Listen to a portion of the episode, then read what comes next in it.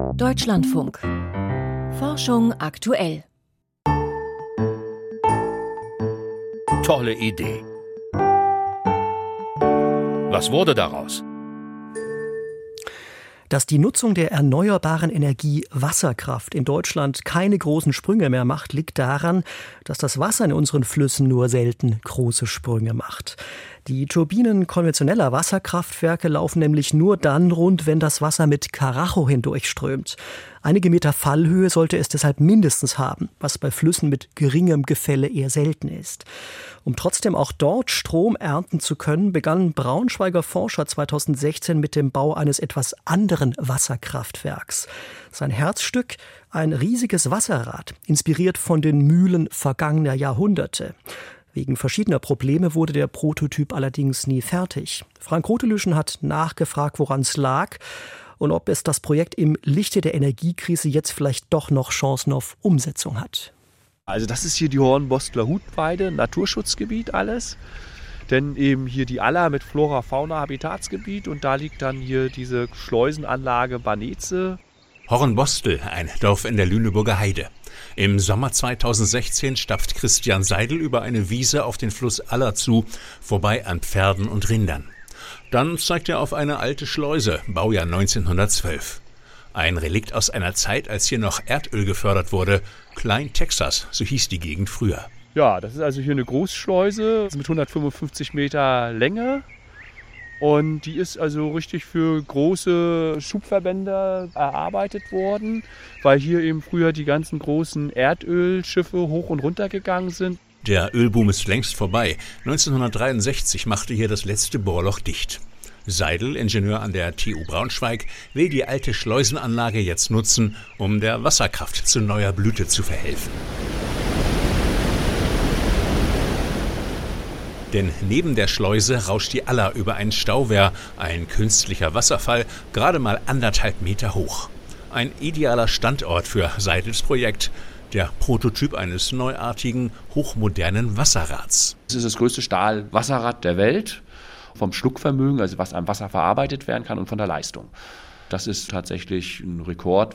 Da sind wir weltweit einmalig. Ein Wasserrad, das die Lücke schließen soll zwischen den alten, oft an Bächen gelegenen Wassermühlen und den Turbinen in jenen großen Wasserkraftwerken, wie man sie an Stauseen findet.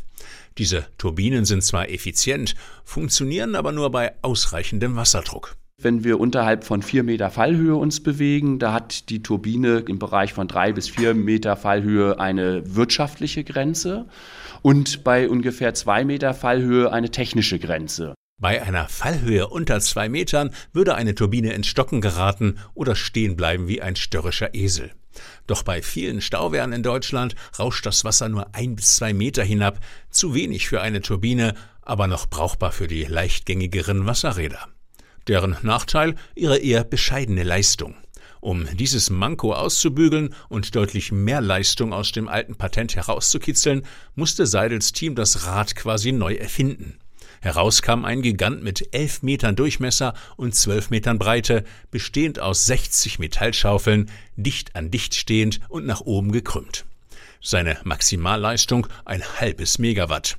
2016 begannen die Bauarbeiten an dem Prototyp in Hornbostel. Die Fundamente waren bereits fertig, dann aber geriet die Sache ins Stocken.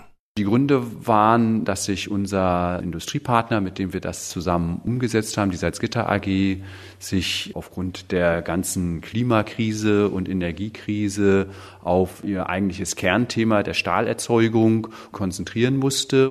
Ende 2019 stieg das Unternehmen aus. Damit verfiel zunächst auch ein Großteil der Fördergelder vom Bund und vom Land Niedersachsen. Doch Christian Seidel und seine Leute gaben nicht auf und suchten nach einem neuen Partner. Das zog sich wegen Corona zwar hin, doch nun gibt es wieder Hoffnung. Wir haben ja ein kommunales Unternehmen, Energieversorgungsunternehmen gefunden, welches eben schon langjährig im Bereich Wasserkraft tätig ist. Um das Hightech-Wasserrad fertig bauen zu können, muss das Konsortium nun die bereits bewilligten Fördergelder von Bund und Land erneut beantragen. Nur zuletzt sind die Rohstoff- und Energiepreise stark gestiegen.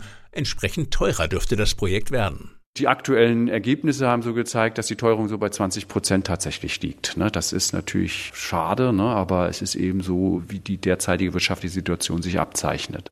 Demnach dürfte es bei den ursprünglich anvisierten Kosten von 11 Millionen Euro nicht bleiben.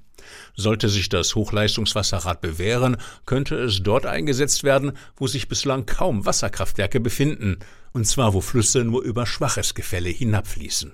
Überall, wo Wasser ist, kann auch Potenzial gewonnen werden. Wir haben in Deutschland über 240 Flüsse, die über 5 Kubikmeter pro Sekunde Durchfluss haben. Theoretisch ließen sich damit zwei bis drei Gigawatt erschließen, immerhin die Leistung von zwei bis drei Atommeilern.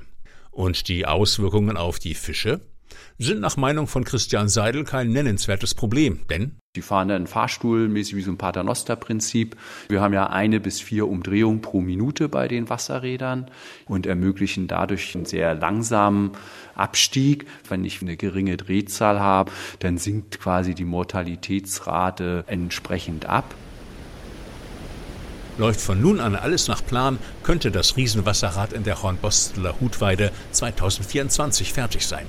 Danach soll ein ausgiebiger Probebetrieb zeigen, wie sich das neue Design in der Praxis bewährt. Soweit der Beitrag von Frank Grote-Lüschen. Und wenn Sie Vorschläge für Themen haben, die wir in unserer Serie Tolle Idee, was wurde daraus aufgreifen sollten, schreiben Sie uns eine E-Mail an tolleidee.deutschlandradio.de.